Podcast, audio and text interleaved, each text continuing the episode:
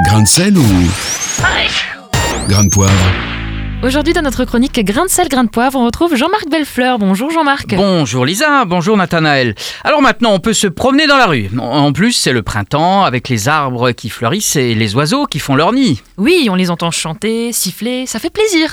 Oui Lisa, euh, mais aujourd'hui, j'aimerais parler de drôles d'oiseaux qui sifflent aussi d'ailleurs. Oh. Mais quels oiseaux, Jean-Marc Euh, il y a certains jeunes hommes qui ont la manie de siffler quand ils voient une jeune fille passer à la portée de leur regard avide, d'autant plus si elle ne s'est pas habillée avec un sac.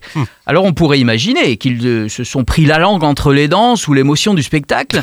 Euh, Mais non, ce sifflement est délibéré et ils ne vont pas s'arrêter là. Il y a le compliment, alors, assez néandertalien, hein, vous êtes charmante, Euh, la demande un rien intrusive du numéro de téléphone, je peux avoir ton 06, la proposition assoiffée à tous les sens du terme, du, de, tu viens boire un café et j'en passe. Alors c'est ce qu'on appelle aujourd'hui le harcèlement de rue. Oui, c'est un délit en France. Euh, D'autant plus que si le drôle d'oiseau était conduit, il risque fort de changer de champ. Combien de femmes, après avoir remis en place un importun lourdeau, se sont fait copieusement insulter?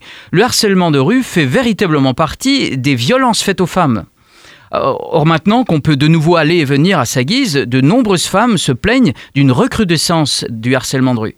Lundi dernier, en France, la secrétaire d'État à l'égalité femmes-hommes, Marlène Schiappa, a mis en place diverses mesures pour lutter contre ces violences dans l'espace public. Des arrêts de bus à la demande, un dispositif permettant aux femmes de demander de l'aide dans des commerces et d'autres choses encore. Et en Suisse et en Belgique Alors le problème existe visiblement aussi. Par exemple à Lausanne, il y a une application de téléphone pour signaler un fait, qu'on en soit victime ou témoin. Cela nous amène d'ailleurs à la responsabilité commune devant de tels comportements.